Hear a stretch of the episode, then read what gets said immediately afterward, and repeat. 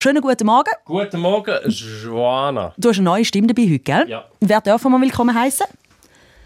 Einen aus dem Fußballgeschäft, aus einer Fußballfamilie, wo auch ein bisschen der Brüder mit der Fußballnationalmannschaft zu tun hat.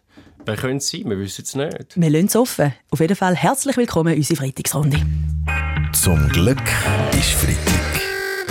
Der ganz normale Wahnsinn von der Woche mit dem Fabian Unterrecker und seiner Freitagsrunde. Ja, diese Woche sind in den USA Zwischenwahlen vom Senat und Repräsentantenhaus gewesen. und etwas kann man definitiv sagen: Es hat keine rote Welle gegeben.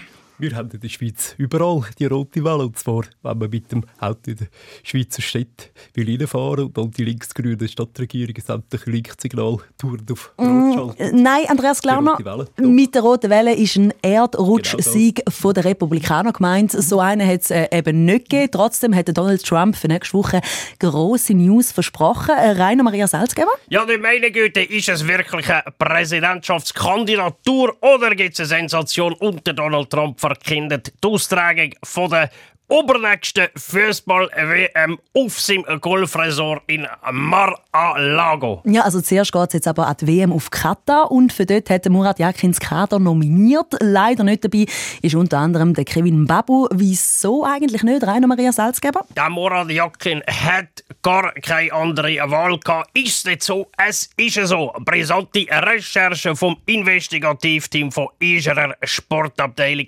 zeigen, dass der Babu auf dem Spielfeld stark eingeschränkt gewesen wäre, weil er wegen seiner langen Haare in Katar hätte müssen einen Niqab tragen. Ja, wir hätten natürlich auch den Murat Yakin gern zu ein paar Details befragt, aber er ist leider mit der WM-Vorbereitung beschäftigt. Aber Hacken hat auch gemacht Trainerdiplom und ist mit Schaffhausen im Cup fast weitergekommen. Eine Runde. Komm, Hakan, kannst du auch beantworten? Fragen. Ja, danke, Mami. Ah, ja, klar, danke für den Hinweis, Emine Yakin. Also eben, Hakan Yakin, ihre Brüder, hat ja wegen dem Verletzungspech von Jan Sommer und Jonas Omlin vier Goalies nominiert.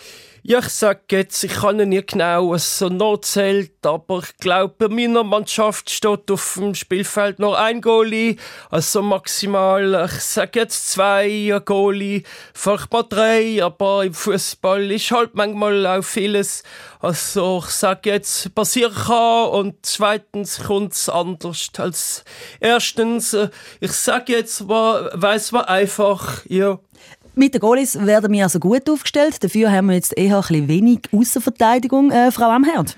Ja, so ja, geil. Da könnten wir vom VBS uns helfen. Wir haben schließlich schon lange eine so erprobte und eingespielte Außenverteidigung. Und zwar mit der Schweizer Garde im Vatikan. Zum Glück ist Freitag. Der ganz normale Wahnsinn von der Woche mit dem Fabian Unterrecker und seiner Freitagsrunde. Der Daniel Josic hat sich diese Woche selber ins Rennen um den frei werdenden Bundesratssitz geschickt und das, obwohl die SP eigentlich zwei Frauen will vorschlagen. Das Problem wäre hure einfach gelöst, wie bei uns sagt, dann muss halt der Daniel Josic nicht als Mann kandidieren, sondern als Es. Moment, Ueli Maurer, es gibt ja auch immer noch die Möglichkeit, dass für die SP Frauen äh, ein Mann kandidiert. Das wäre dann ein sogenanntes Dreierticket. Dreierticket, hey, sorry Joanne, das ist doch da keine JKW-Veranstaltung, verstehst du? Wir brauchen einfach die Person mit der meisten Rock'n'Roll, Power und Dreck. Ja, der Chris Fulco hat recht. Schlussendlich braucht es einfach den Besten. Event. So mache ich es halt aber. Ja? Meine Damen und Herren, bevor Christoph Blocher kandidiert oder sich die SP nicht über das Geschlecht der Nachfolgekandidatin oder des Nachfolgekandidaten einigen kann, werden wir Grünen nun doch noch ins Rennen einsteigen mit einer genderfluiden Sprengkandidatur. Auf jeden Fall hängt der Haussegen schon ein bisschen schief bei der SP, oder alle Berse? Ja gut, ich denke, wir haben jetzt einen guten Kompromiss gefunden. Unterdessen haben wir ja zwei weibliche Kandidatinnen und deren Nachnamen, Herzog und Alemann, tönen immerhin auch etwas äh, männlich. Äh, gehen wir zusammen zum anderen Thema. Äh, diese Woche hat die Lärmliga in Bern ein Lärmradar vorgestellt. Der blitzt also sozusagen nicht, wenn man zu schnell fährt, sondern wenn man zu laut ist. Basti, Giro? Nein, das bringt nicht. Wir von der grünen Vater, dass im Straßenverkehr für all die Dreckschleuder endlich der CO2-Blitzer kommt. Ja. Jawohl. Das Es, es, geht jetzt aber zuerst mal um den Lärm und dort gibt es noch ein Problem. Es gibt keine allgemeingültige Lärmobergrenze für Autos. Also rechtlich ist es also ziemlich schwierig. Darum haben wir heute extra den Rechtsanwalt, den Valentin Landmann, eingeladen, um vielleicht ein bisschen Licht ins Dunkle zu bringen. Ein Lärmblitzer ist rechtlich gesehen eine heikle Sache.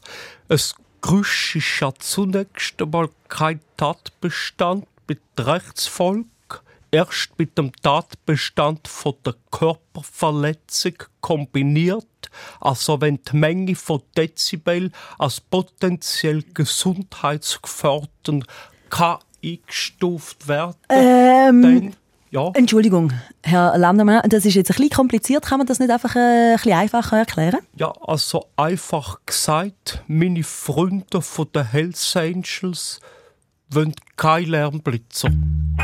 Zum Glück ist Freitag mit dem Fabian Unterreger.